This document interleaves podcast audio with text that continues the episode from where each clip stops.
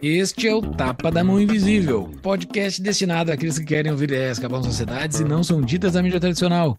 Bem-vindo, Paulo Fux. Buenas, Júlio. Lá vamos Buenas. nós discutir mais uma vez os episódios de educação. A gente tem vários, vão estar na nota dos episódios, os nossos outros episódios de educação. E o tema de hoje a gente falou especificamente com a Ana Maria, um diagnóstico da educação brasileira, alternativas ao sistema estatal de educação e ações concretas para famílias adotarem. Exatamente. Hoje a gente fala de coisas que não são ditas na mídia tradicional mais uma vez mesmo. Assim, a Ana fala é. umas coisas bastante polêmicas, mas acho que para o nosso público não é polêmico, mas ela traz bons insights sobre a educação do nosso Brasilzão. A Ana Maria Camargo é mestre em educação pela Universidade de Ru e presidente e diretora executiva do Livre para Escolher. Eu agradeço, nós agradecemos ao Coruja pela indicação da Ana Maria, que a gente não conhecia, e o TAPA é um oferecimento da DBI Contabilidade, a contabilidade que lhe ajuda a abrir a sua empresa, ou você tem uma empresa e quer procurar uma contabilidade muito boa, que é a nossa, que a gente usa há muitos anos, nos ajuda bastante, é a DBI. Ela descomplica a sua vida junto ao Estado. Tem 25 anos de experiência, mais de 300 clientes, e vocês podem procurá-los no contato arroba dbicontabilidade.com.br ou no Instagram arroba dbicontabilidade. E caso vocês decidam por contratar eles, vocês vão ter isenção de quatro meses de honorários, mais abertura gratuita da sua empresa, se e somente se falar que é ouvinte do TAP.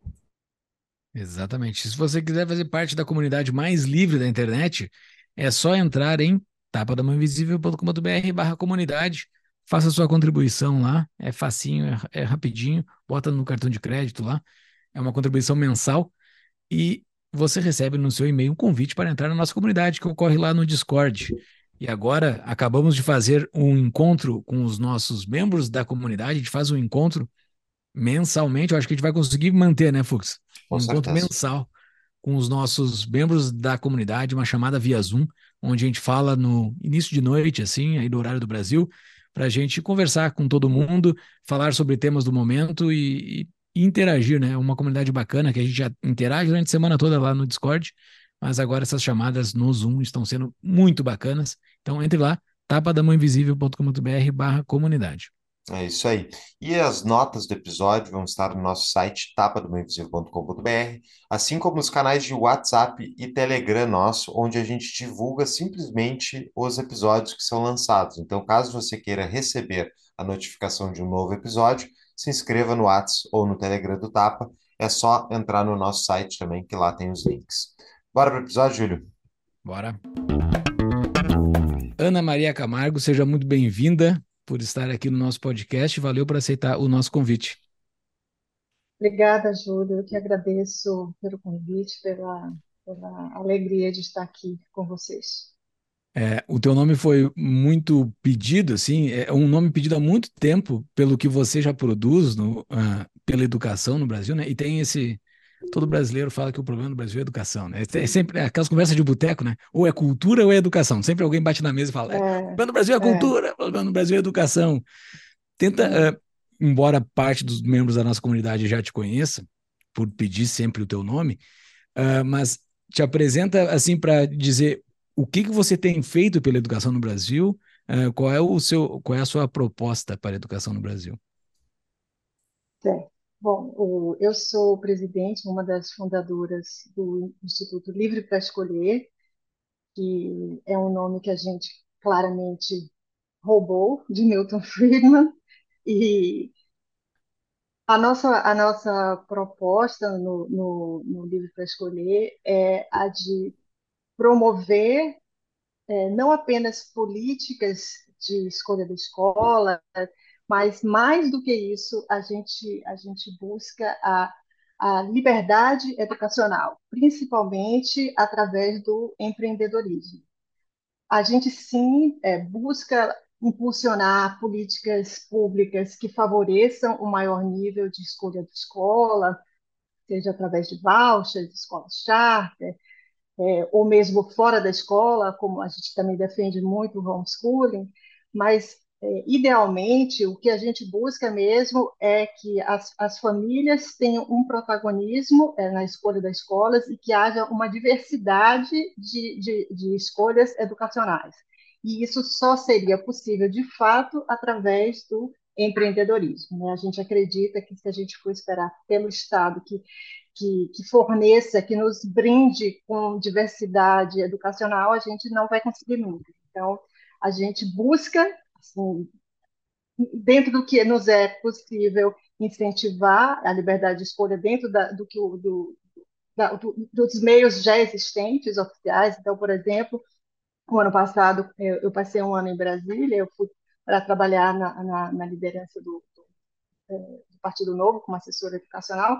Então, a gente trabalha para impulsionar políticas educacionais que tragam algum nível de, de liberdade, mas é, é, é, tudo é muito travado, muito difícil, e, assim, honestamente, eu não tenho muita esperança que, através do Estado, a gente vai conseguir, assim, é, avançar muito. Então, a nossa missão como, como Instituto Livre para Escolher é avançar a liberdade de escolha educacional, protagonismo das famílias nessas escolhas, mas mais através do empreendedorismo.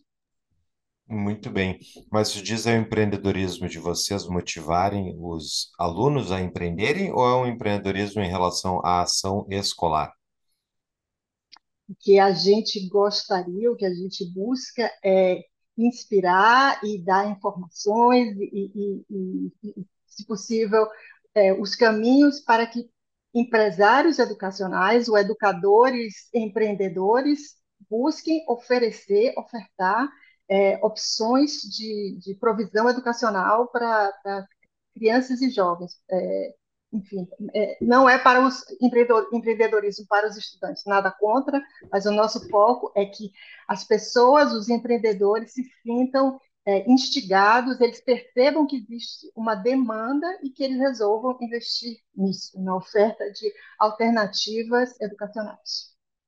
Vou te fazer perguntas bastante leigas aqui, tá, Ana? Desculpa, porque claro, eu não sou claro. do, do, setor, eu gostaria de é. entender. Uh, pode, então, assim, empreender no setor, na minha cabeça de leigo, é abrir escolas. É, é isso? É fazer é, empresários abrirem escolas? Olha, é, é coisa tão complexa. Bora lá, Primeiro explica que... como se estivesse falando com alguém de cinco anos aqui. Tá, é. Primeiro que para você abrir uma escola privada, uh, no, no, Brasil existe uma série de, de pré-requisitos e de, de, entradas, né?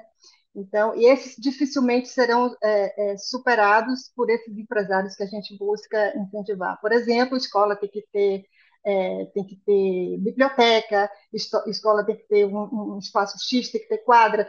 Todos os professores que, que trabalham na, esco na escola precisam é, ter, ser chancelados pelo MEC, ser formados é, um carimbo lá do MEC no curso dele de professor, é, a todas as escolas, sejam elas públicas ou privadas, tem que é, é, é cobrir ou ofertar um currículo baseado numa base comum nacional educacional, mesmo que a escola seja privada. Então, o que a gente busca, na verdade, o que a gente acredita, é que a gente busca empreendedores que estejam dispostos a correr por fora. O, o que é que seria isso? É, primeiramente, como a, a, a frequência em escolas chanceladas pelo Estado é compulsória no Brasil até os 17 anos, então, o que quer que esses empreendedores ofertem, ela terá que ser de tal modo flexível que permita que o estudante continue eh, matriculado ali na escola dele, né? Ele, ele não pode, ele não pode Infelizmente, como isso é, é compulsório no Brasil, ele não pode frequentar uma escola, não conta para o Estado como frequência na escola, uma escola que não seja chancelada pelo Estado. Então, digamos que eu resolvo abrir uma escola com um currículo diferente e contratar professores é, que não são formados em universidades chanceladas pelo MEC, e eu ofereço isso para na minha comunidade ou, ou na minha casa, eu, eu, eu, chamo, olha, gente, aqui na minha casa eu tenho espaço, vocês mandem os filhos de vocês para cá, que eu vou dar aulas para vocês. assim, eu não sou proibida de fazer isso, eu posso fazer isso, mas isso não vai contar como escola. Então, é, os pais dessas crianças que eu vou atender, e isso, aconteceu bastante frequentemente durante a pandemia, mas agora já as escolas estão abertas, então isso que eu oferecer não vai liberar os pais de mandar seus filhos para a escola, ainda que na escola eles não, não estejam aprendendo nada ou quase nada, e comigo eles estejam aprendendo mais. Ele precisa que o seu filho esteja matriculado em uma escola é, oficial. Até para, é, por exemplo, as, as, as, famílias mais pobres, para que elas recebam Bolsa Família, elas precisam comprovar que, estão, que, as, que os filhos estão matriculados em uma escola oficial.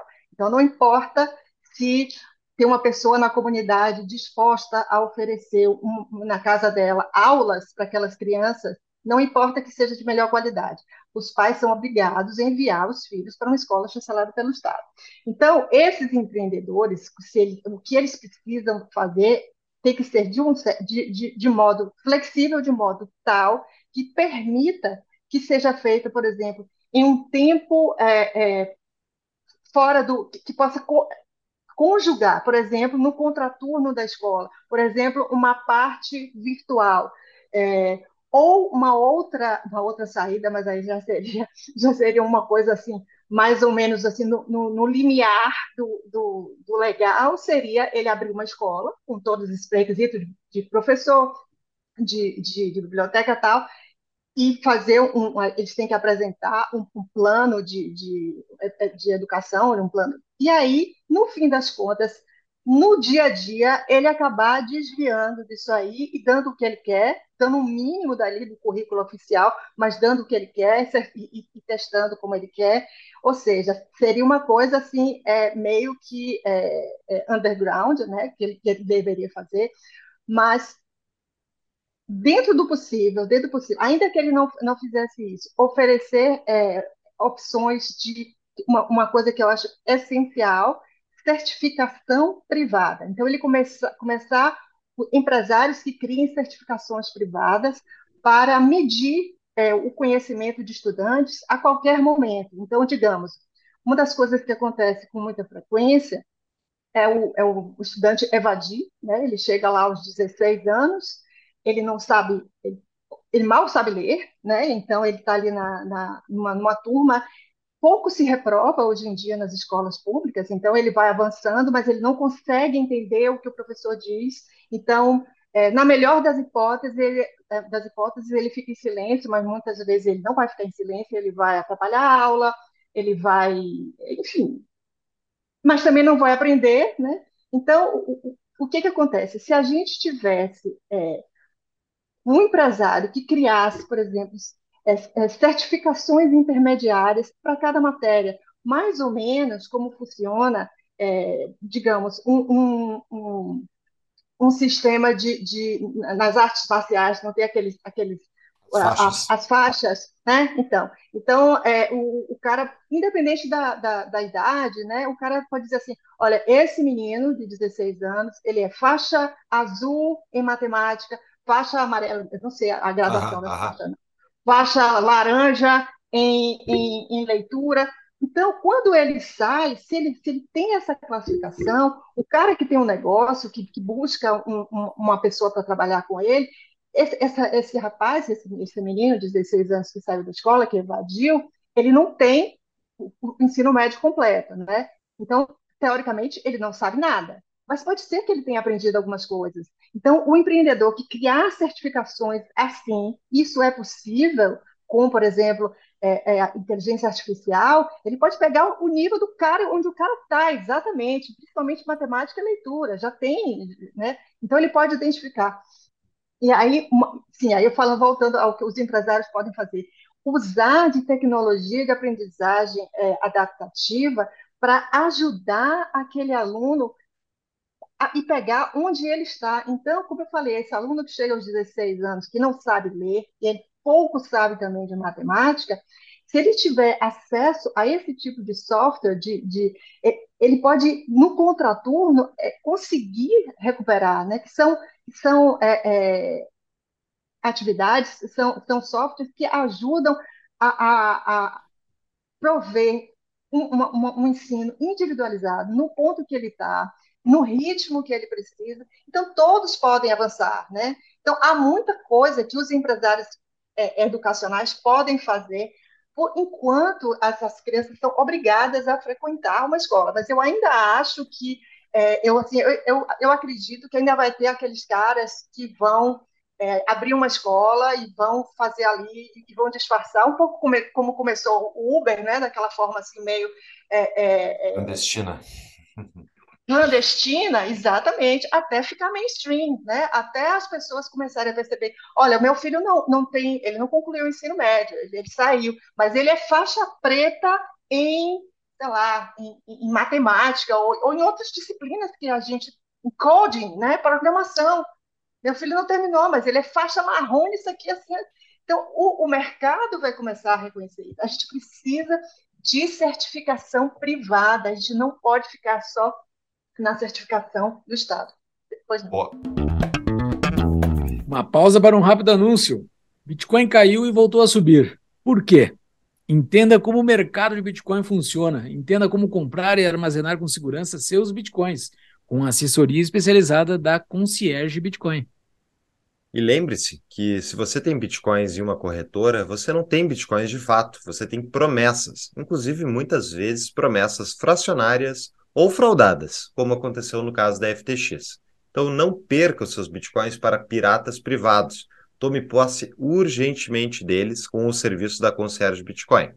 Ganhe um desconto exclusivo para os ouvintes do Tapa no site no descritivo do episódio tapadamãoinvisível.com.br barra BTC ou para quem quiser acessar através do QR Code na tela aí do YouTube, é só mirar a câmera para ele. Voltamos para o episódio. Tá, legal. Uh, eu não sei se tu conhece o método Kumon. Sim, sim. sim. Ah, o, o, método Kumon, eu fiz método Kumon faz já muito tempo, eu não, mas eu lembro que tinham gradações, né? Ele era, era literalmente uhum. um alfabeto. Então, chegava lá fazia, eu fiz de matemática e de português. Aí de matemática, tu chegava, fazia uma, uma medição inicial para ver que nível tu tava, daí te colocava na escadinha do alfabeto, e dizia, ah, tu tá aqui, daí te entregava um bando de apostilas, e eu adorei o método. Eu fazia, tu corrigia já na hora ali na frente com a professora, ela te entregava mais apostilas, quando tu terminava todas aquele nível e tu estava gabaritando o negócio, tu ia para o próximo nível. E daí assim eles faziam. Me parece mais ou menos a mesma ideia. E é uma escola privada, né, que não está subordinada ao MEC. Mas... Exatamente, exatamente. Desculpa. Quer comentar alguma coisa? Não, pode continuar, pode continuar. A minha dúvida é que o... ontem, se eu não me engano, passaram escola de turno integral no Brasil, não passaram? Para as escolas públicas? Eu acho que aconteceu ontem, eu vi um Foi tweet na, hoje. foi na segunda-feira Tá. é, que, que, que passaram. Vão aumentar isso aí, é, vão aumentar. É, eu não sei ainda, Paulo, se os, é, esse, essa, esse segundo turno vai ser compulsório assim, o contraturno. Eu não Entendi, sei. entendi. É, ainda tem Senado e tal, mas é, eu, eu é, acho muito engraçado eu, eu, isso. O, o pessoal passa esse negócio e diz, ah, a resolução é colocar o aluno mais cinco horas no colégio, um dia já não aprendeu nada nas primeiras cinco. Vai resolver o quê? Eu vejo gente graduada em, uh, uh, tem aquele, enfim, aquele arroba Tomás Conte lá, é bem um economista bem mainstream, estava comemorando, dando porque realmente sim, tem indicativos que em algum lugar do mundo funciona isso, mas tipo, os caras não aprendem nem português nem matemática, o que, que adianta botar a criança mais X horas, né? Então assim, pra, vamos começar a debulhar, Ana, o que, que é esse diagnóstico da educação pública brasileira? Porque quando estava comentando, ah, é proibido, tem que ter a certificação do MEC, o professor tem que ser validado, tem a, isso, tem essa preocupação, tem aquilo. Parece que o sistema está realmente preocupado em entregar, só que na prática ele entrega os resultados contrários a, ao que a gente quer. Só que fica parecendo que eles estão realmente preocupados com a qualidade. Pô, tu está exigindo certificação do professor? Isso é bom, né? Tu exigir que as, as crianças vão para o colégio não é bom? Me parece bom em certo nível, criança tem que ir para o colégio. Onde é que está é que tá dando errado o nosso sistema atual? Bom, é, eu acho que na base de, de, de tudo o que está errado na educação no Brasil é que as pessoas, as pessoas que fazem as políticas públicas, não as, elas não, as, não fazem essas políticas visando o fim, o aluno educado. Não é esse o objetivo. Né? O objetivo de quem faz política pública no Brasil é manter o meio, o sistema. Então, nesse sentido, não está dando errado, está dando bastante certo. O meio só se fortalece. Quem é o meio? São os, os burocratas, são é, os grupos, todos os grupos de interesse, os sindicatos, principalmente, é, os donos de grandes editoras que vendem, ganham milhões vendendo é, livros para o MEC. Né? Então, tudo isso está muito fortalecido e vai ficar mais fortalecido. Imagine que se agora, com, com, se tiver um contraturno também, vai ter que contratar mais professores, né? vamos ter que construir possivelmente novas escolas, capacitar professores, ou seja, isso está dando certo sim. O, o objetivo é esse. Né? O objetivo do, do sistema educacional no Brasil jamais foi é, focado no aprendizado do aluno. Jamais, se, se, se fosse isso, eles olhariam as boas práticas, né? Onde é que está funcionando? Ah, é ali que está funcionando? Vamos ver o que, que eles fazem. Não existe isso, não existe todo o plano nacional de educação que existe, é, que, que, no ano que vem vai completar é, 10 é, anos, as metas propostas é, me parece que só tem duas que estão ligadas a, a evidências científicas. Todas as outras, de tipo assim, valorização de professor, né? Já é assim, o que adianta você. Valorização significa pagar mais, né? Então, o que adianta você pagar mais um professor assim, com que, que é um pouco acima do analfabeto funcional? A gente seleciona muito mal os professores. Essa é uma, essa é uma das das outras muitas razões. Né? A gente, o professor tem que ser chancelado pelo MEC. Né? Como se isso, significa, isso não significa nada. Para entrar num curso de pedagogia é, chancelado pelo MEC, é, os piores alunos do ensino médio eles são, são os que entram. Então, são essas pessoas que vão ser professores, né? Se você tu vai busca entrar haters, no... né? Tu busca haters com essas tuas frases, né? Frases. Vai falar mal do Paulo Freire agora, não, não nesse podcast. Só não, mas, não, eu mas, concordo assim, contigo, concordo contigo. Mas, não assim, vou deixar a Ana bons, sozinha nessa aqui. Os bons, eu não, não é, não estou tirando da minha cabeça. Para você entrar no curso de, sei lá, engenharia, é, é, é, medicina, você precisa de nota no Enem, a nota de corte, sei lá, 700. Você entrar no curso de pedagogia, pedagogia numa unisquina qualquer, nossa, 400 pontos você entra. Então, a gente seleciona os piores, não sou eu que estou dizendo. Né? Então, assim, os estudiosos é, sérios, eles, eles, apontam, por exemplo, na Finlândia, professor brasileiro, brasileiro em geral, gosta muito de falar a ah, educação na Finlândia. O processo seletivo para um, um, um, aluno que sai, conclui o ensino médio, entrar numa faculdade para se preparar para ser professor na Finlândia é um processo rigorosíssimo. Então, entram, sei lá, uns 10% melhores alunos do ensino médio são aqueles que conseguem chegar à faculdade nós selecionamos os piores. Então, não adianta aumentar o salário daquele cara. E, e, e aí eu não estou dizendo que é, é, uma falha do professor, né? é, é uma falha do sistema. Às vezes você vê aquele professor extremamente dedicado, bem intencionado, e, e fora isso, todo, todo o, o, o, sistema. Quer dizer, o que, que um professor, por melhor que ele seja, o que, que ele pode fazer numa turma? Com 40 estudantes, em que apenas 5% conseguem ler em nível proficiente. O que, que ele pode fazer? É, é, assim, é, é impossível, né? Então, é, essa história da, do, do, turno, do turno é, integral, escola em tempo integral, o que se sabe a respeito da efetividade de, desse sistema é não é o tempo na escola, mas é de que modo esse tempo é utilizado. Se o tempo que o aluno ficar a mais na escola for bem utilizado, com o trabalho do professor ensinando, de, o tempo de qualidade vai melhorar? Yes, vai melhorar. Se aquele professor não conseguiu fazer no turno, por que, que ele iria conseguir fazer no contraturno? São os mesmos professores, são os mesmos alunos. É só para é, é só para gastar dinheiro. É só isso. É só isso. Eles têm um argumento interessante assim é, para principalmente família de baixa renda, né? para tirar essa criança da rua, né? É, porque no contraturno, se os pais estão trabalhando, essa criança sabe-se lá por onde anda, né? Então, assim, uh, o, o, o, o, comparativo é pior ainda, né? Estar numa escola que não aprende nada versus estar na rua aprendendo coisa bem ruim, entendeu?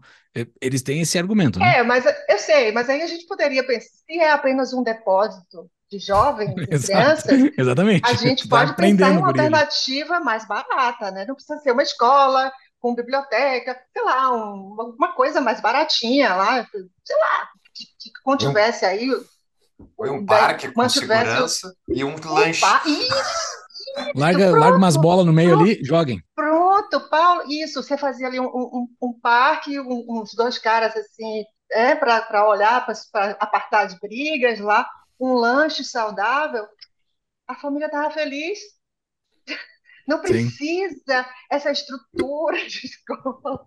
Eu acho, eu acho que a, a pandemia ela demonstrou muita coisa. Nos Estados Unidos, eu vejo que esse debate é muito mais maduro. Eu acho que é por causa da, da consciência da própria sociedade. No, no caso americano, quando os alunos ficaram trancados em casa, devido à pandemia, os pais tiveram que foram lá olhar o que, que os alunos estavam aprendendo. E isso deu tanto bafafá, porque primeiro estavam sendo ensinado coisas absurdas, né? Tipo, aula de sexualidade para criança de 5, 6 anos de idade, coisas do tipo, e vendo, eles viram que muitas vezes os colégios, os professores estavam servindo para educar as crianças em valores totalmente diferentes daqueles dos pais.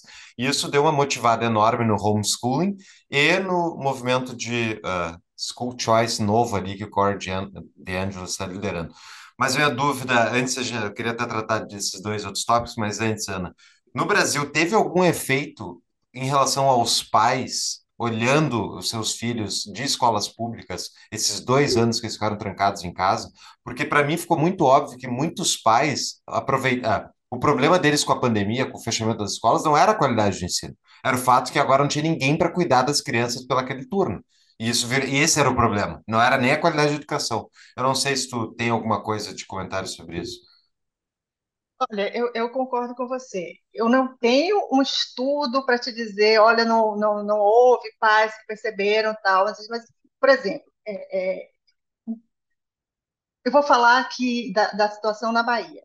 Esse, esses praticamente dois anos né, de, de pandemia, no, os estudantes aqui na Bahia, os mais pobres, eles ficaram sem aulas, ponto. Não é que ficaram, ah, ensino remoto, aí o pai vê. Não, não tinha nada, nem ensino remoto ruim. Então, nem essa chance de eles verem, é, deixa eu ver as, como é que tá, como é que meu filho. Nem isso eles tiveram. E estava em, em, em, escola particular, sim, via. Eu não sei te dizer qual, qual foi a percepção do, dos pais em relação a, aos filhos que estavam em escolas particulares. Porque isso que você falou, né, de desse ensino mais ideológico, é bem possível que eles tenham visto, mas eu não sei te dizer qual foi a, a, a reação deles.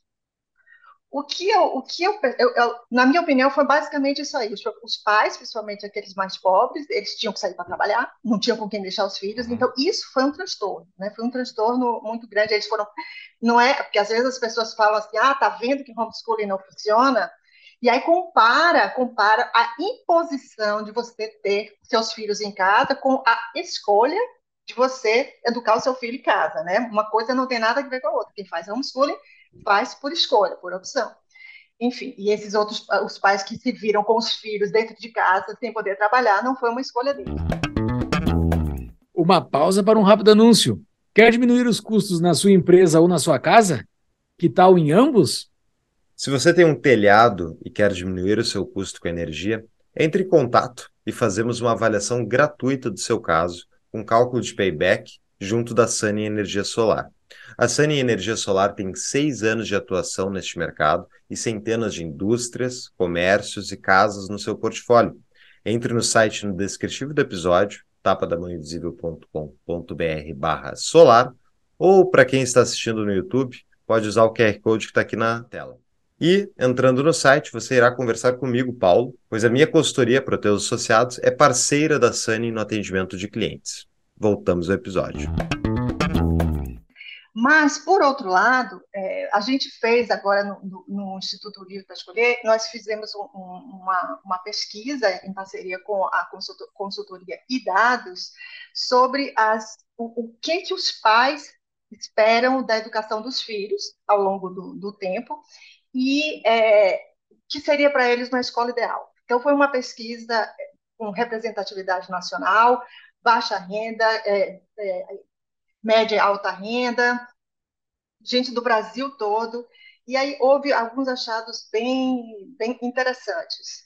É, uma das coisas, uma das, uma das motivações pelas quais nós fizemos essa, essa pesquisa foi justamente de, um dos argumentos contra a escolha da escola é o de que ah, pai pobre, pai, pai pouca escolaridade, a mãe, eles não sabem, eles não se importam, eles, eles não têm critérios, então a gente não pode ter escolha da escola aqui do Brasil por isso, que a maioria dos pais é pouco escolarizada, é pobre, então aqui não vai funcionar, não vai dar certo.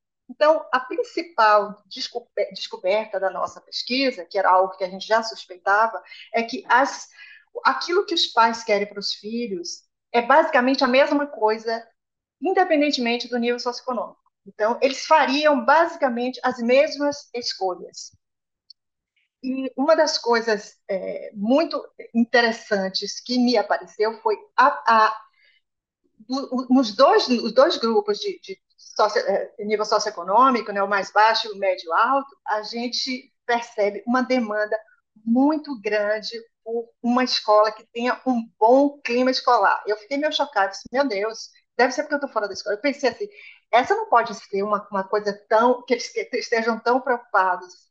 E a nossa pesquisa foi antes, antes desses eventos de, de violência mais, mais recentes. Foi no, no, final do ano passado, no comecinho desse ano.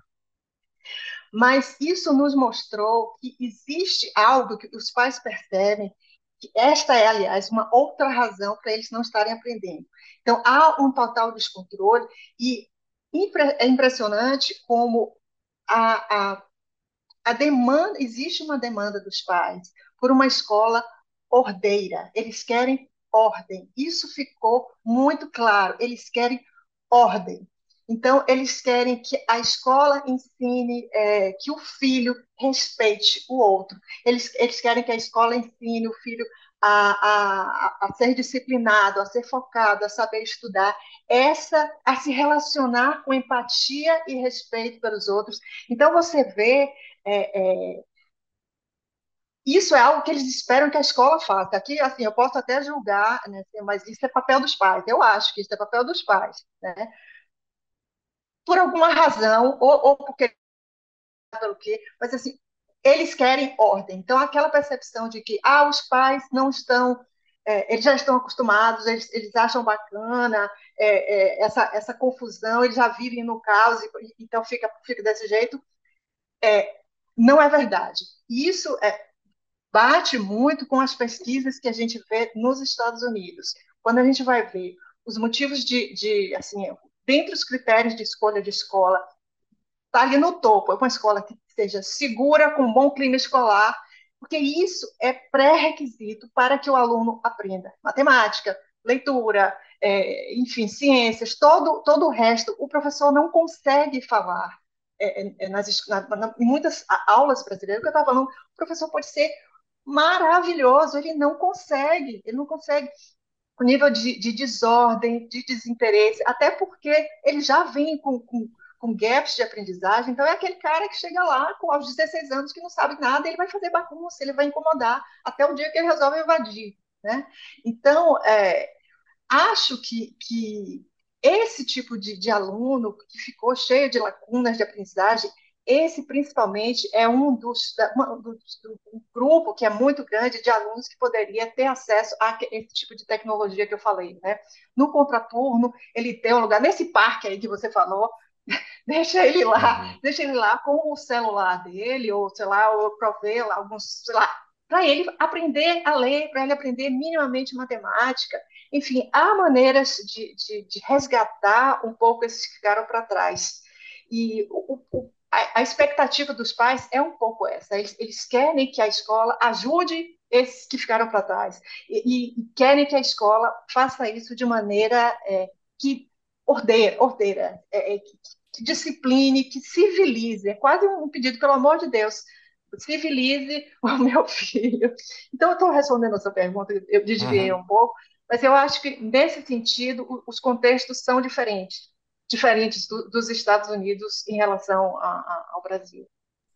Eu não tenho como não fazer este paralelo, né? Que eu estava no Brasil e agora vim para os Estados Unidos. O meu pequeno ainda está em daycare, está em creche, assim, não entrou para o sistema educacional. Mas do que tu falou aí tem um monte de coisa que, que, eu, que eu quero te perguntar e que eu posso comentar também. Primeiro, em abril eu estava no Brasil, agora, último abril, e nas minhas andanças, numa delas, uh, na casa de um amigo, uh, o filho estava saindo da escola, daí, ah, vamos lá buscar ele, vamos, vamos lá buscar ele na saída da escola. Escola boa da região que, que a gente estava, escola top, assim, da região que a gente estava. E eu fui com meu filho uh, lá pra gente ir lá buscar o amiguinho, né, na saída. Meu Deus, até hoje, quando eu ligo para ele, eu falo sobre aquela experiência que eu tive ali na saída daquela escola. O caos instaurado, o caos, assim, as crianças tudo num pátio, saindo, gritando de dentro da sala de aula, um caos, assim. O meu pequeno se apavorou com aquilo, aquela cena de caos, assim, que eu nunca tinha visto, sei lá, fazia, fazia muitos anos que eu não via algo semelhante. E eu sempre, quando eu ligo para ele, agora eu falo sobre aquela cena de caos. Se não vai fazer alguma coisa, não vai falar pra escola. E ele, Cara, eu, eu já reclamei para a escola. Ele, ele, ele sente, ele como pai, ele sente a dor por estar tá o filho naquele caos ali. E sendo que é uma escola top, uma escola boa da região lá. E, e aquele. Ninguém se controla. Assim, parece, parece que um monte de bicho saindo da jaula, assim, gritando, uhum, desesperado, uhum. indo para um pátio para fazer qualquer coisa, assim. É, é uma coisa que reflete muito o que tu falou, que os pais têm essa ânsia por ordem, porque para pra pensar, se o cara tem ordem dentro de casa, digamos, que seja uma família que tenha ordem dentro de casa, não é que tá terceirizando a ordem, porque muito que se fala disso, né? Ah, o pai tá terceirizando para a escola a, a disciplina, não, Pô, tu tem disciplina dentro de casa e tu leva o guri para um lugar que não tem disciplina, estraga tudo. Qual é a referência que o guri tem? E, e, é um choque mesmo aqui com os Estados Unidos, que a disciplina aqui é muito bizarra. O meu guri tem três anos, ele precisa passar por uma disciplina muito grande, assim. Ele não, ele não recebe abraço da professora, que nem recebia no, aí no Brasil. A, a tia do uhum. daycare no Brasil dava abraço, dava beijo. Aqui não uhum. tem abraço e nem beijo. Chega e lava a mão e vai, entendeu? Não tem, não tem nada que tem que fazer, entendeu? É um. É, essa, e, e, e, o pai fica feliz com isso. Eu, pelo menos, eu, no meu perfil, eu fico feliz de ver o meu filho receber uma disciplina semelhante ao que tem em casa, entendeu? E, e tem que fazer uhum. as coisas em casa, tem que fazer as coisas lá também. Uh, e isso é uma margem que um empreendedor da educação consegue colocar. Isso, isso não está dentro do currículo do MEC, uhum. que o professor tem que receber com abraço e que não pode botar disciplina. Disciplina pode, poderia. Você sabe que existem, existem escolas, as escolas charter é, que são mais bem reputadas, elas são extremamente rígidas com disciplina. Então, é, tem charter no Brasil? Desculpa te interromper, tem charter no Brasil? Tem que falar não, o que, que é charter. É, a gente tem tá. um episódio que a gente fala somente sobre charter, mas eu acho não, que é a gente fala de A gente fala de voucher. Ah, de voucher, de charter, exatamente. Charter. Então, só é. quero falar o que, que é tá. charter. Tá? Então, o, uma escola charter é uma escola pública que é gerida por uma, uma entidade privada. Né? Nos Estados Unidos, há, há gestores é, com fins lucrativos e sem fins lucrativos. Né? A, a, a, o lado bom da, da, das escolas charter é que elas, elas nos Estados Unidos, pelo, me, pelo menos, elas têm autonomia, muito mais autonomia curricular e de gestão de pessoal do que as escolas públicas tradicionais. Então, elas podem contratar e demitir professores, podem pagar mais para professores, elas podem ter um currículo focado em determinada, em determinada área, ou mais focado em determinada área do que outras. Elas podem ter padrões de exigência, de disciplina mais, mais rígidos.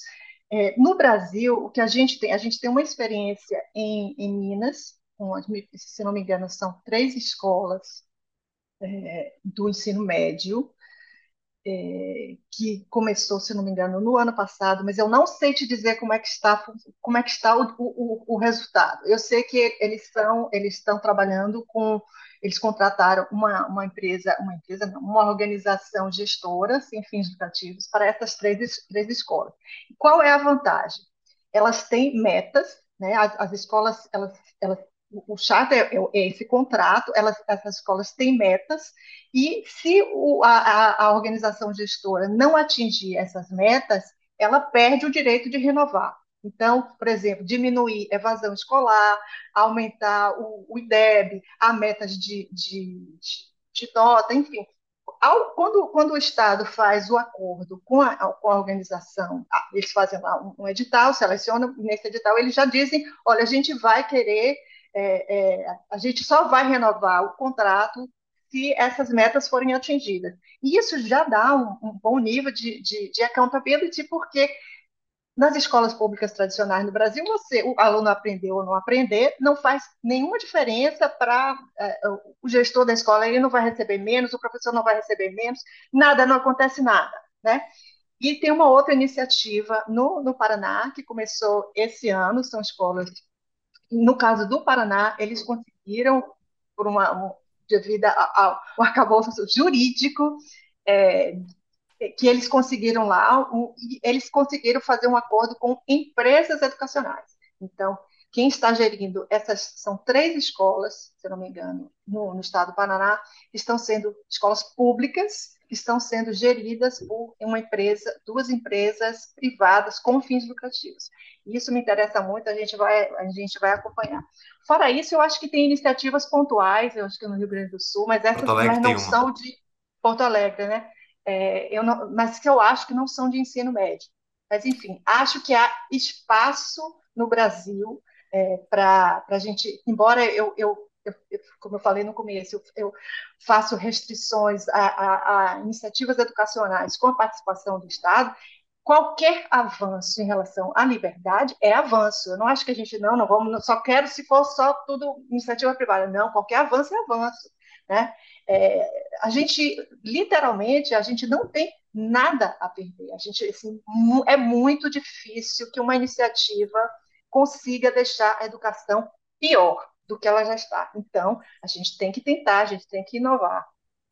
Eu não sei, pior que tá, fica, sim, hein? O Tiririca estava errado. Pior que tá, fica. Tem sempre como. dá para ficar pior. Ah, sempre dá. Mas, mas, mas ah, vamos é. lá. Mas deixa, mas deixa eu entender, assim, até para a gente conseguir distinguir que, o que exatamente é, é, essa falta de responsabilização, como tu chamou ali, que é, é o accountability, né, no inglês, palavra portuguesa, eu demorei muitos anos para entender que era é responsabilização. Então, é isso que o serviço público não, não dá, né? Não existe uma responsabilidade perante o diretor, o professor, quem for, quem, o cara do MEC, se os resultados vão ruim, vão, eh, vão, são ruins. Não há mudança no salário deles, não há mudança na promoção deles. Então, eu queria entender, Ana, qual é, quais são os mecanismos internos dessas escolas, das escolas públicas que geram os principais, que geram os resultados ruins? Porque, por exemplo, no, no, Brasil é uma questão assim de tu botar o filho na escola pública. É de acordo, por exemplo, com o teu endereço?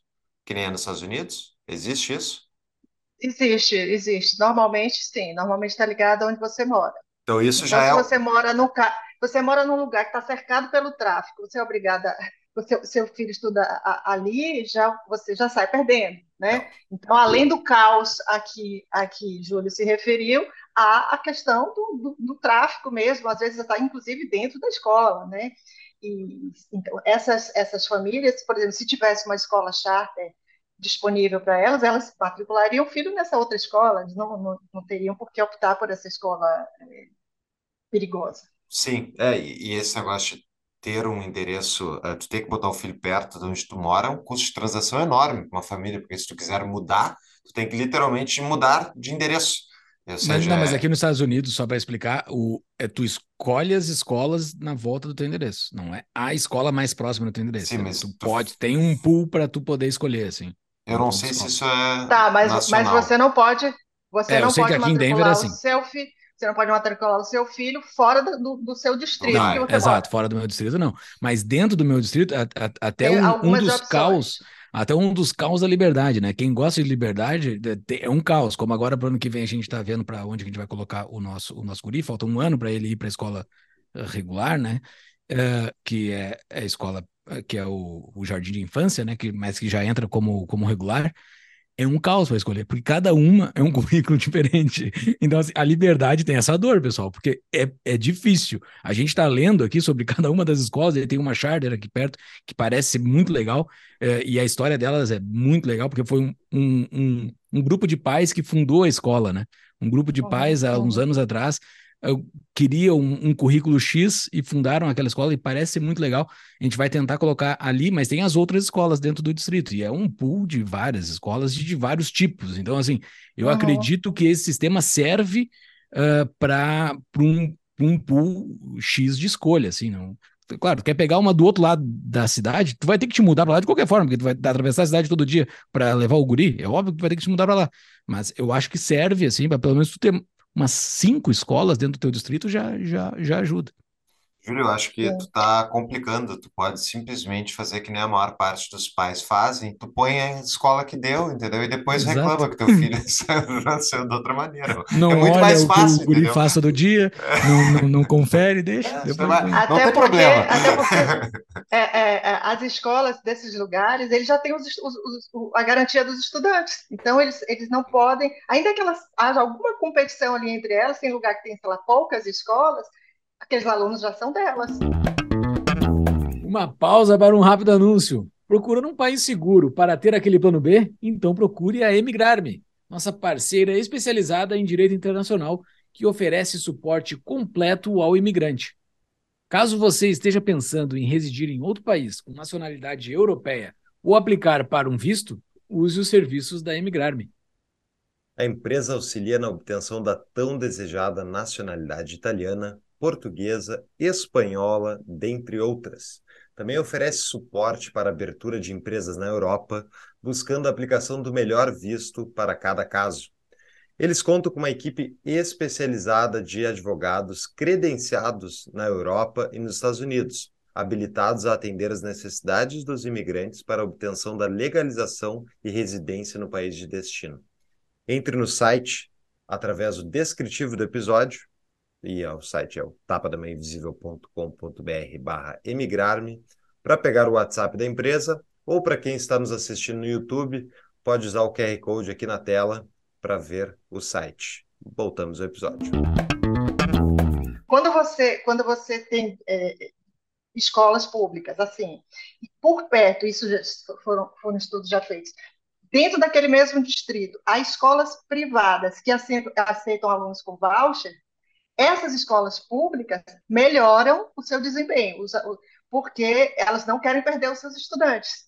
Então, se você, se você é, é um dos fatores que afetam a eficácia do, do, do, do voucher é, ele, é, é, a escola estar localizada perto de uma escola pública, que aí há uma competição, né, e aí todos têm que melhorar o, o, a escola pública. Se não melhorar, os alunos vão sair. Por exemplo, se tivesse uma escola privada perto da sua casa, aí, que aceitasse vouchers, é, você ia lá olhar e se você julgasse melhor, você ia, ao invés de seu filho para a escola uma dessas opções públicas, aí você poderia colocar o seu filho lá pelo preço é, razoável, né?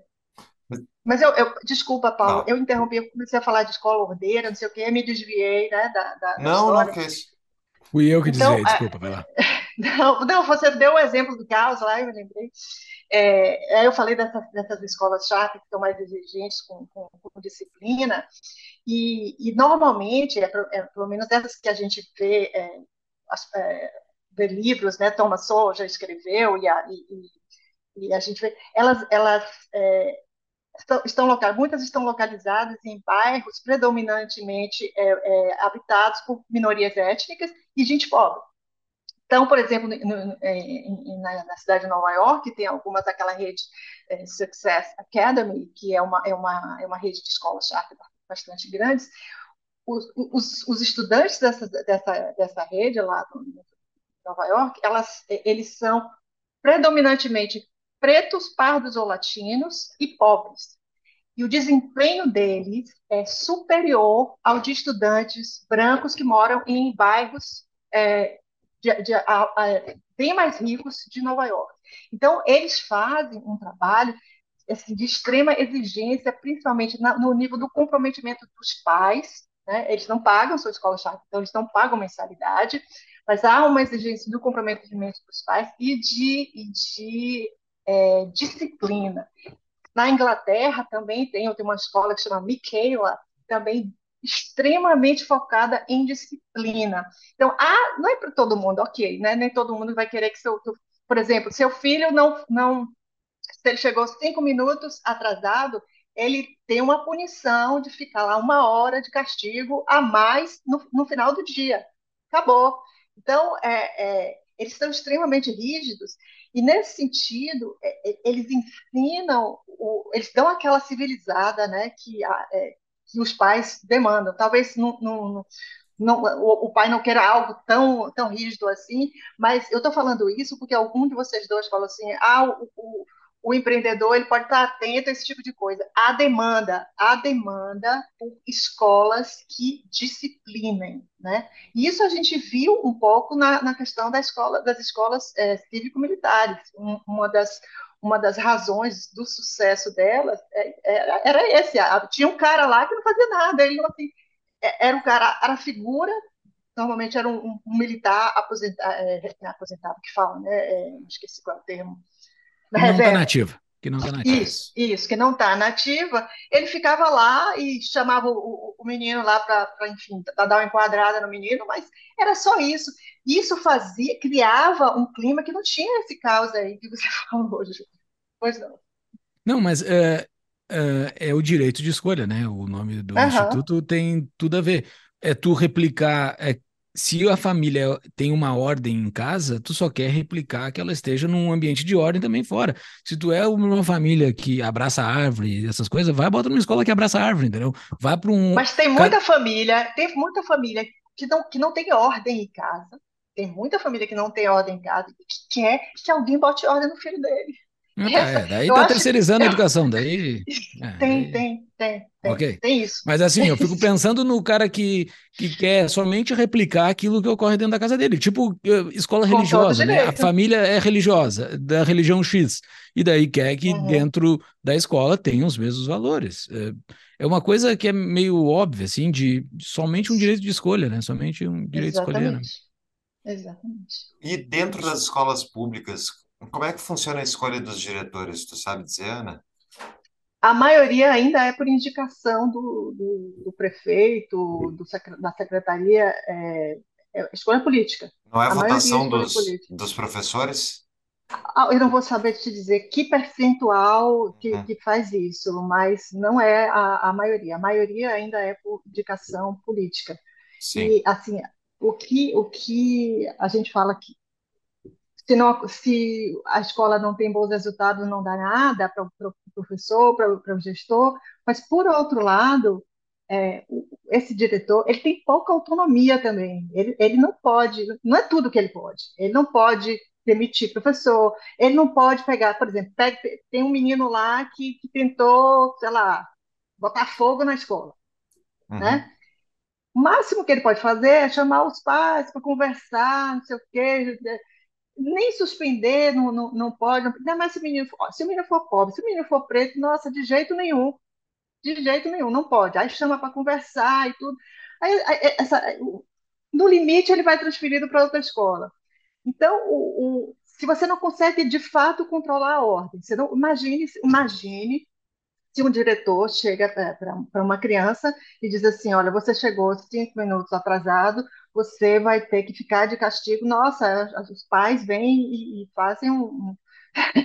Não, o, o- gestor, o diretor da escola, ele não tem autonomia, ele não tem, ele não tem é, autonomia também, junto aos seus professores, a equipe de professores, a fazer é, um currículo que seja que, que foque em, em- em, por exemplo, seja mais da área de matemática, ciência e tecnologia. Ele não pode fazer isso.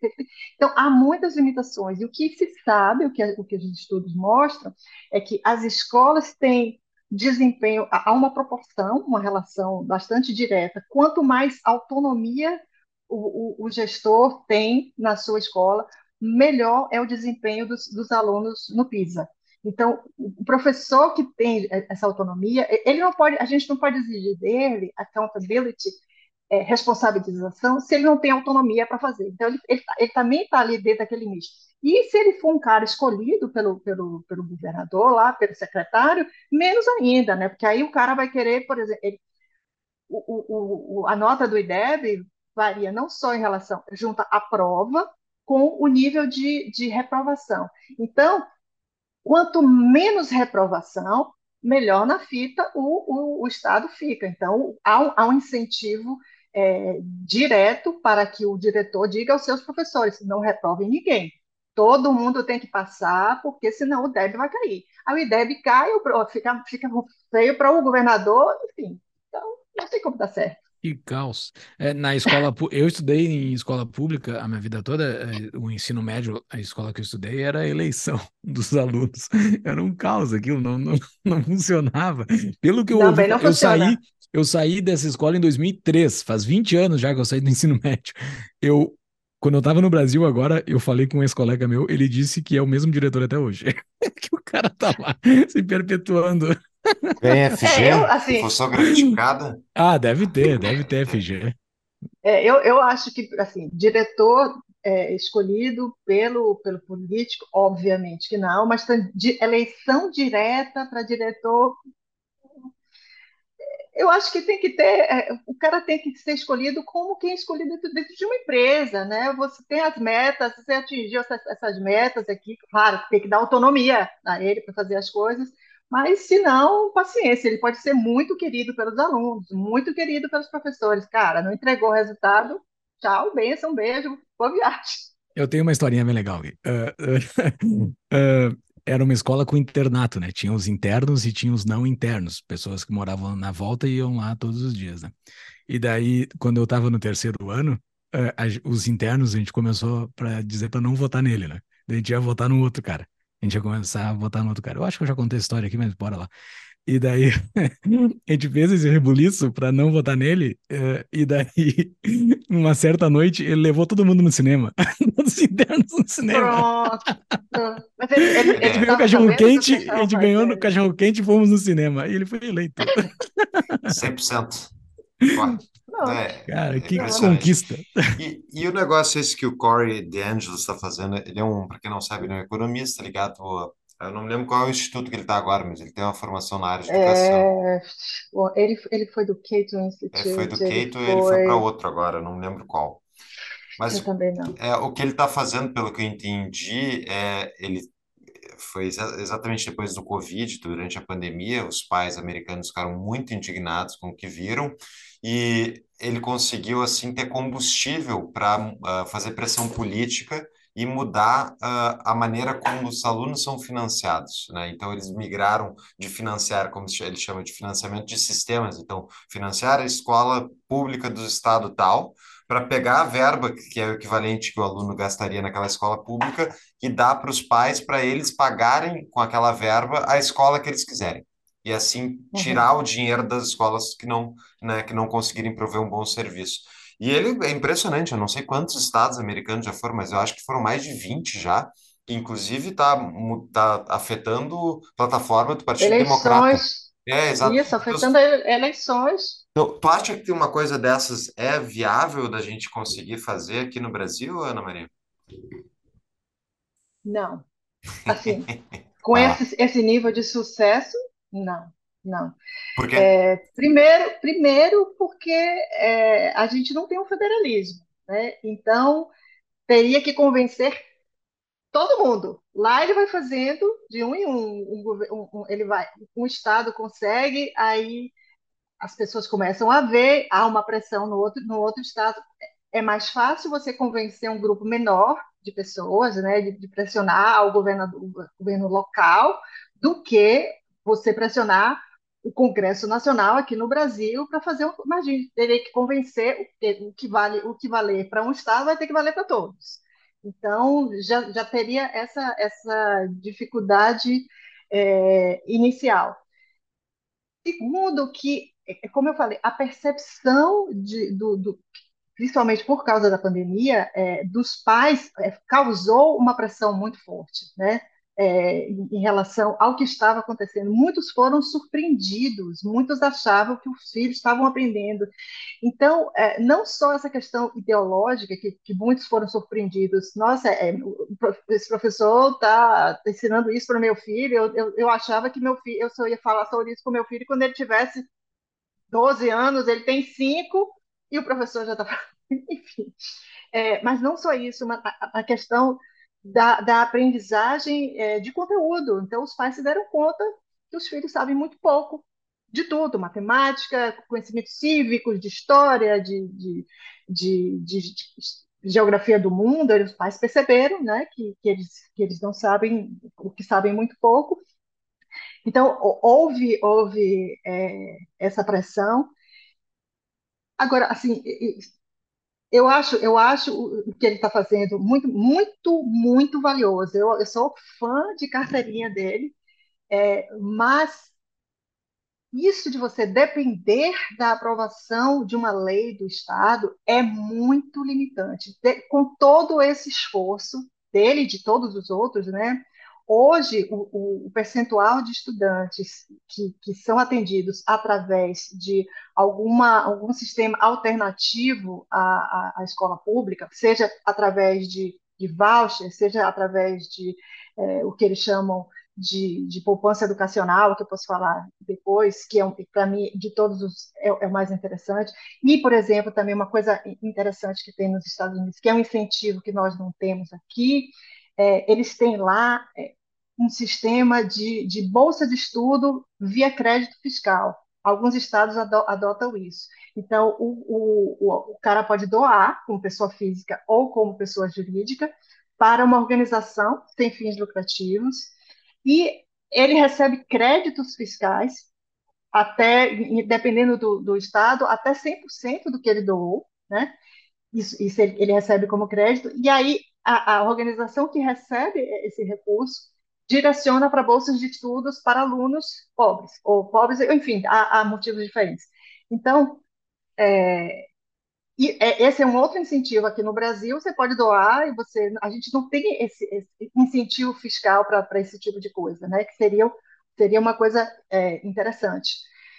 E, é, assim, juntando isso, com tudo isso que ele, que ele tem feito, seja através de voucher, seja através de, de, de bolsas de estudo é, via crédito fiscal, seja através de poupança educacional, o percentual de estudantes que usa isso aí não chega a 1%.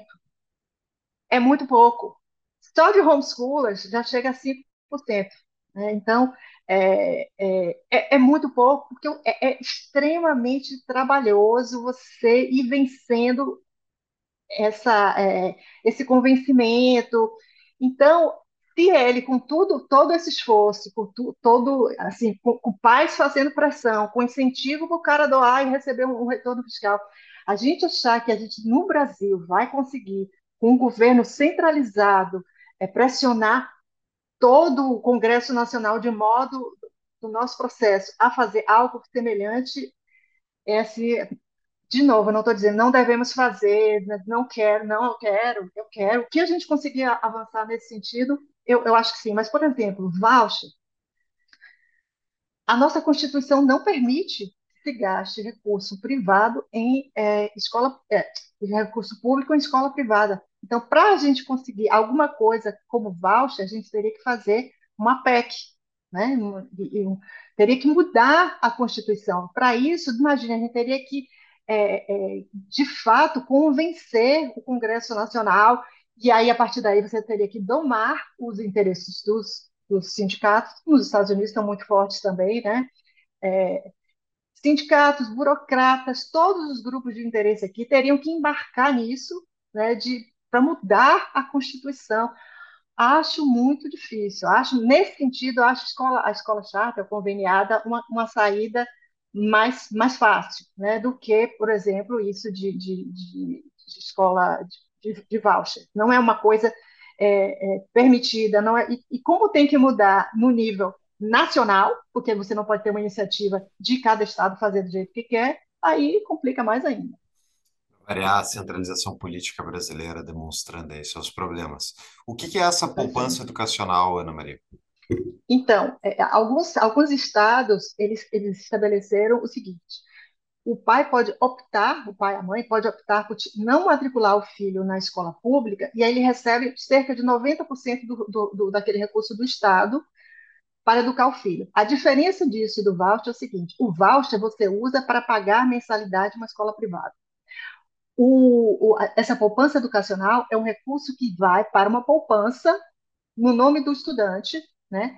E ele pode ser, esse recurso ele pode ser usado em diversos serviços e produtos educacionais, não só mensalidade escolar. Então, ele pode, por exemplo, é, contratar, usar esse recurso para contratar professor particular, para co comprar um, um currículo para homeschooling. Ele pode contratar. Seu filho tem, é, é, é, tem deficiência, você pode contratar um especialista para tratar ali o, a deficiência educacional, no aspecto educacional do seu filho. Você pode, inclusive, guardar, poupar esse recurso é, para usar para pagar uma faculdade. Então, você não tem que gastar o dinheiro todo naquele ano como voucher. Então, ele tem o um incentivo de usar aquilo ali de maneira mais, mais cuidadosa, mais consciente.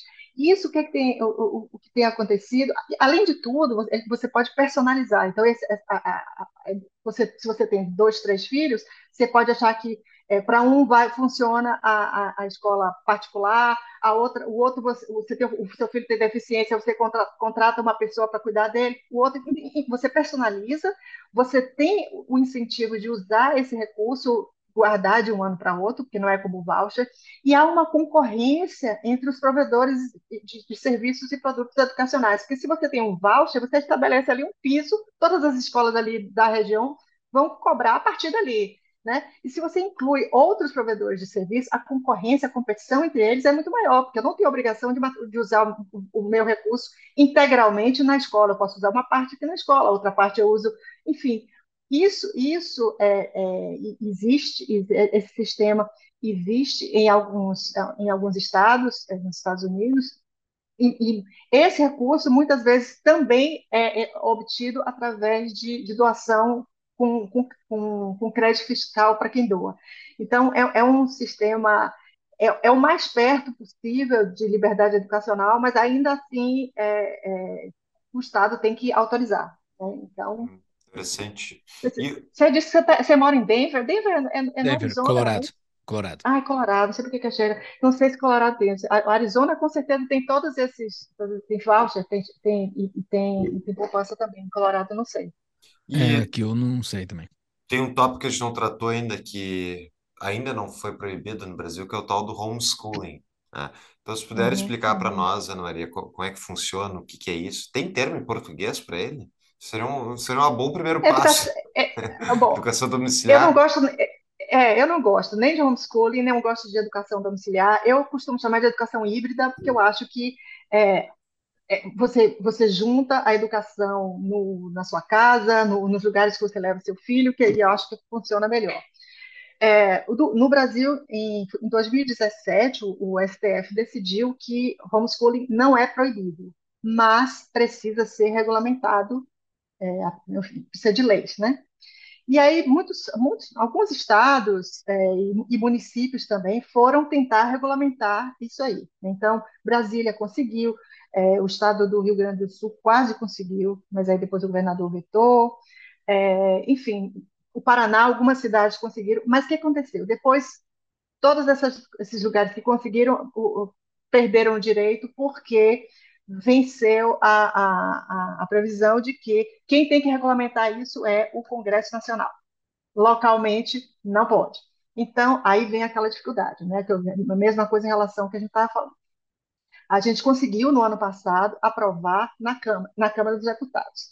Então, é, o, o, o, projeto prevê que os pais é, têm que matricular seus filhos na escola, mas o, o filho não precisa frequentar, ele pode estudar em casa, é, a criança tem que se submeter às mesmas provas, tem que cumprir a BNCC, enfim, uma série de limitações, mas foi, foi um avanço.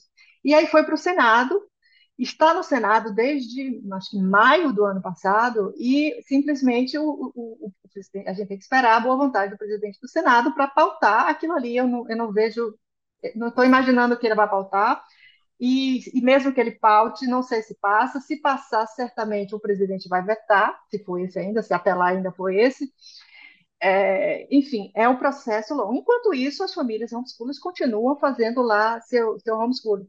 Esse é, aliás, uma das coisas que eu acho mais bacanas do, do, do homeschooling, que é a, a, a, possibilidade do aluno não ter que frequentar. Se isso, se isso passasse, os empresários não precisariam nem é, usar só o contraturno poderia oferecer escolas diversas. Quem opta por homeschooling não necessariamente quer o filho dentro de casa, ele apenas não quer uma escola dessa comum. Muitos pais iam adorar mandar seus filhos pelo menos duas, três vezes por semana para uma escola alternativa, focada em, em que ensina, ensina a criança é, disciplina, que ensina a criança duas, três vezes por semana vai ali naquela escola, o resto ele fica em casa. Várias formas, várias alternativas de, de, de vários modelos de provedor educacional iriam surgir, como surgiram nos Estados Unidos. Nos Estados Unidos existe isso de hybrid homeschooling. Então, crianças que vão duas ou três vezes para a escola e nos outros dias ficam em casa. Então, existem modelos diversos e a gente poderia ter isso aqui, né? Mas como eu não vejo tão cedo isso vai acontecer, a gente vai ter que ir comendo pelas beiradas. É sobre comer pelas beiradas que eu quero te fazer a tá, tu falou desde o início da tua primeira resposta e no decorrer também tu utilizou esse termo sobre a clandestinidade, né? Estamos aqui entre libertários, então, praticamente. Eu, se nós nos identificamos como libertários, tu, pelo jeito, já está é, caindo na piscina. Pelo visto, não gosta muito do Estado, Ana Maria. É, exato. Uh, essas soluções, essas soluções clandestinas, essas que estão na margem, assim, uh, isso, elas ao meu ver, elas surgem meio que a forceps, assim, é, é, meio que o Estado não tem como se defender disso. É, eu não sei se, se é o caso de, muito significativo no Brasil, mas aquelas escolas que acabam surgindo meio que eh, improvisadamente em periferias, né? Favelas, que as pessoas, tipo, uma tia ali, uma tia que é que é a senhora que está em casa, vai ficando com as crianças de todo mundo que estão na volta, porque as, as pessoas têm que trabalhar, ela vai resolvendo a bronca ali, ela vai resolvendo e, e vai ensinando o que ela consegue ensinar é o jeito que eu acho que essa clandestinidade meio que emerge, meio emerge. que sem coordenação Agora, nenhuma. Assim, né? precisa, é, se a, gente, se a gente conseguisse alguém para meio que fazer isso de uma, uma maneira mais organizada, e, e, essas, essas iniciativas, por exemplo, você falou, é, tem um, um, um, uma coisa que se chama mãe crecheira, né? A mãe crecheira é, é esse tipo aí, né? Essa tia que as, as crianças vão lá e, e, ela cuida tudo, e ela ganha alguma coisa alguma coisa por isso. A gente tinha que ter alguém, um empresário, que fizesse isso de uma maneira organizada, é, para que essas pessoas pudessem é, ter lucro, né? Porque para você, você fazer alguma coisa, escalar, um projeto desse escalar, não pode ser por favor, tem que ser, tem que ter, tem que ter lucro, tem que crescer. É por isso que eu acho que precisa de gente com algum entendimento de, de, de empreendedorismo para focar e usando tecnologia. Eu acho que a gente abrir mão de tecnologia, de inteligência artificial, para resgatar esses que ficaram para trás, é, é, uma burrice. A gente tem que juntar essas duas coisas. Ah, ah, só que, por enquanto, a gente tem que fazer no contraturno, é, no, no, tempo que dá. Então, tem, a, a, mas o que já pode fazer, e eu, eu, isso não é ilegal, é a parte de certificação, é alguém criar certificações intermediárias. Isso não está proibido, né? E isso é uma coisa que existe, por exemplo, na Índia existe uma empresa, desde o final dos anos 70, é uma empresa que come, começou a, a, se deu conta que o mercado não estava satisfeito com a, os egressos da, das universidades que, que de, ligados à computação, informática, tecnologia da informação.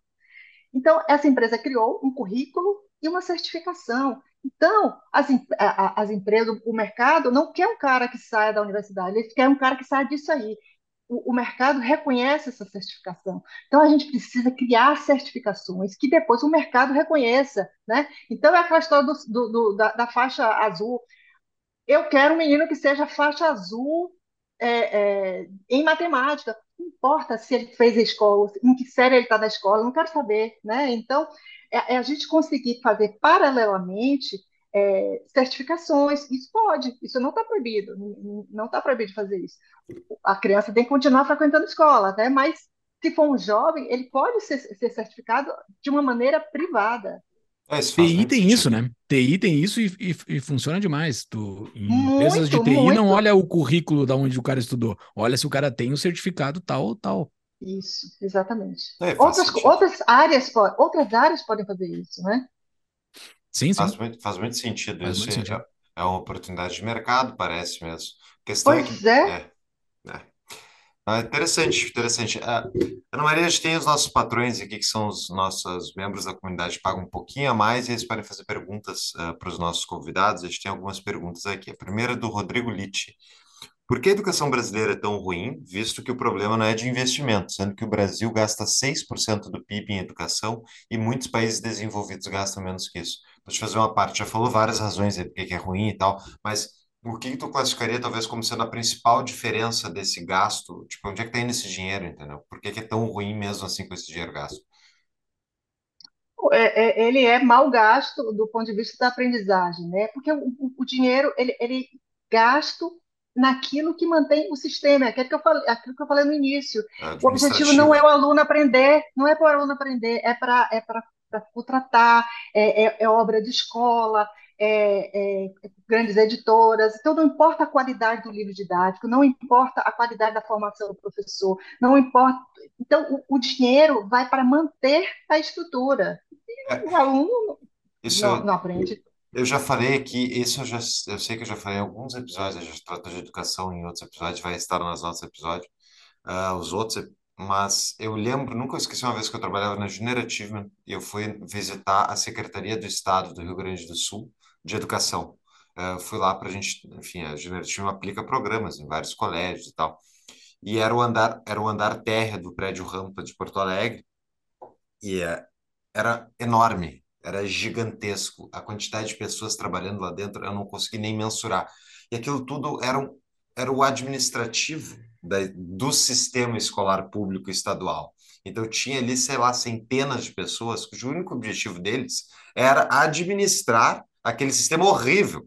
E daí, uma das coisas que me ficou claro é bom, onde é que vai o dinheiro? Vai para esses administradores, mas esses administradores são funcionários públicos, essa burocracia, assim como os professores, são funcionários públicos. E eles ganham mal, muitas vezes, mas eles se aposentam muito cedo. Então, o cara, tu põe a aposentadoria nesse custo, tá aí uma boa parte do dinheiro vai para aposentadoria, o cara vai ficar 50 anos aposentado, entendeu? Então, enfim, só um, Uhum, um uhum. comentário.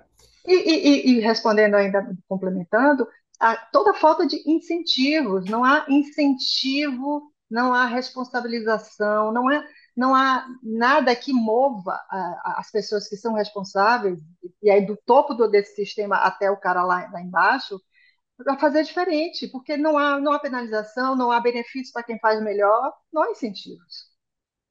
Nós temos uma pergunta aqui do R. Cavalini.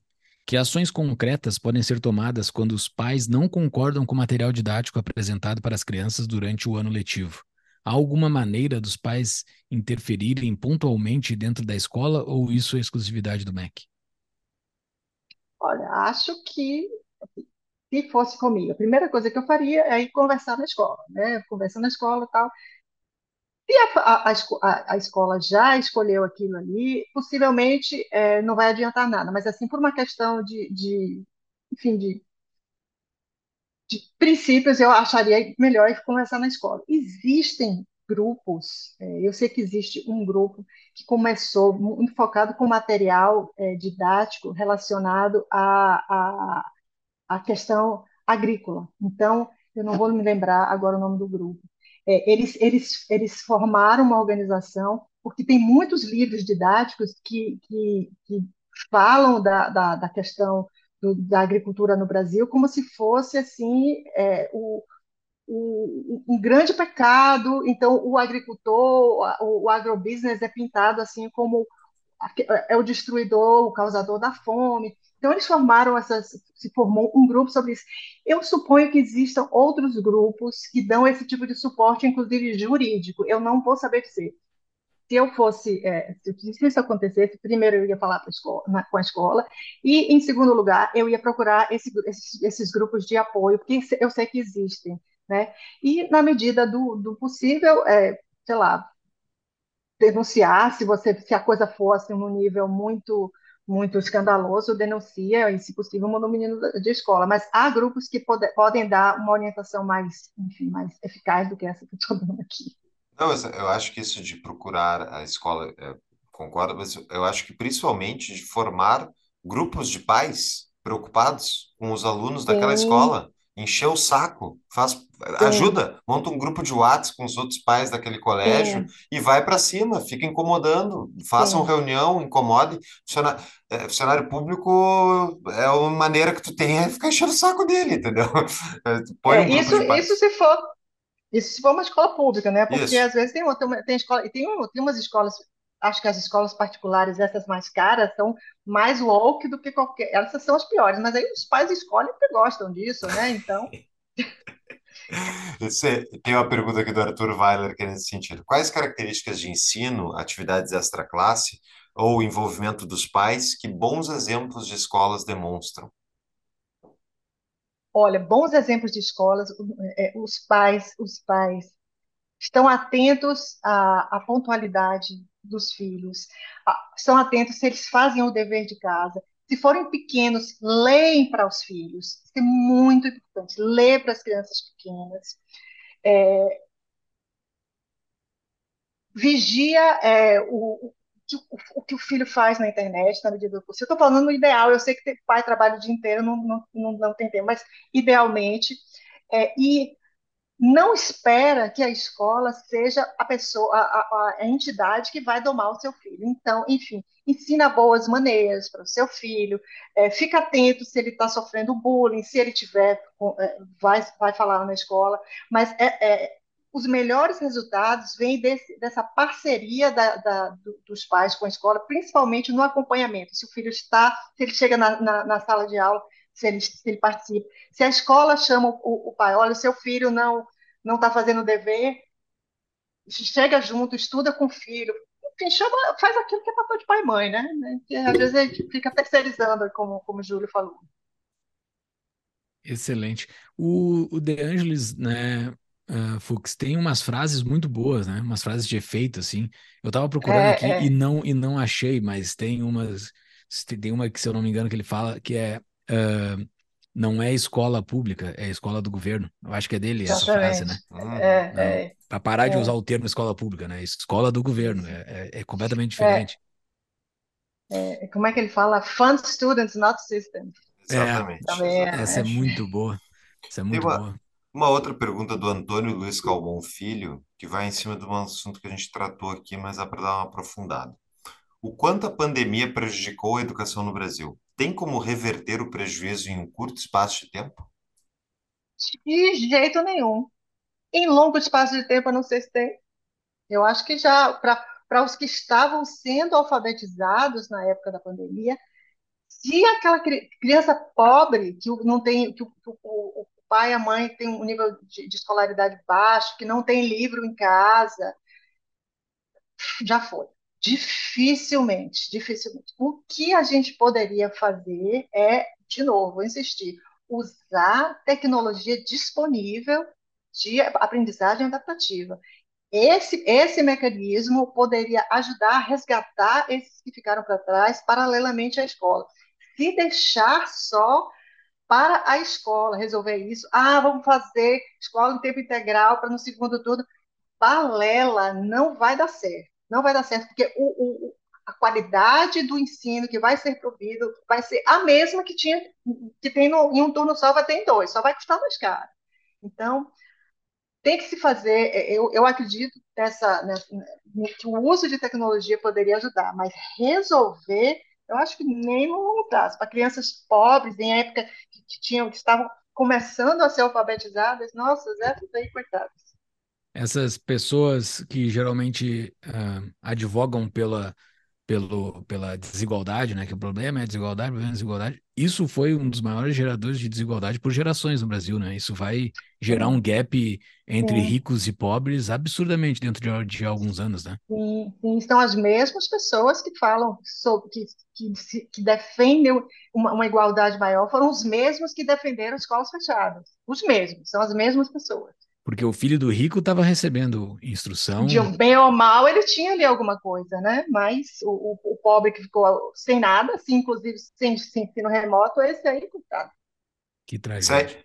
aí tem uma, tem uma coisa que pode ajudar essas, essas famílias, esse futuro funcionário aí, que é o chat GPT.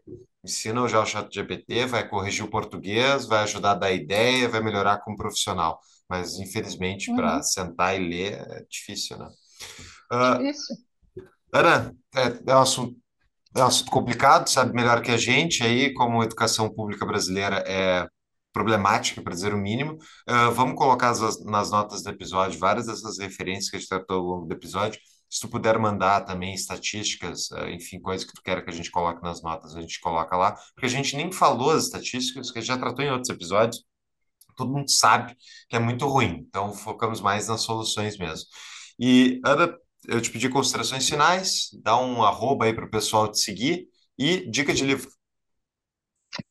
Dica de livro. Bom, eu, eu, você me, você me pediu uma dica de livro, de preferência que tivesse edição em, em português, né? Uma dica de livro que eu tenho, que não tem edição em português, se chama Really Good Schools, do James Tully. É um livro que ele lançou no, em 2021. Muito bom. Como eles não têm em português, aí eu peguei, separei esse aqui, que é um clássico do James Tully, A Árvore Bela e é um livro de 2009, mas extremamente inspirador. Ele fala sobre é, como os movimentos de empreendedores paupérrimos têm mudado a face da, da, da educação em países muito pobres, é, na África e na Índia, em, em Paquistão.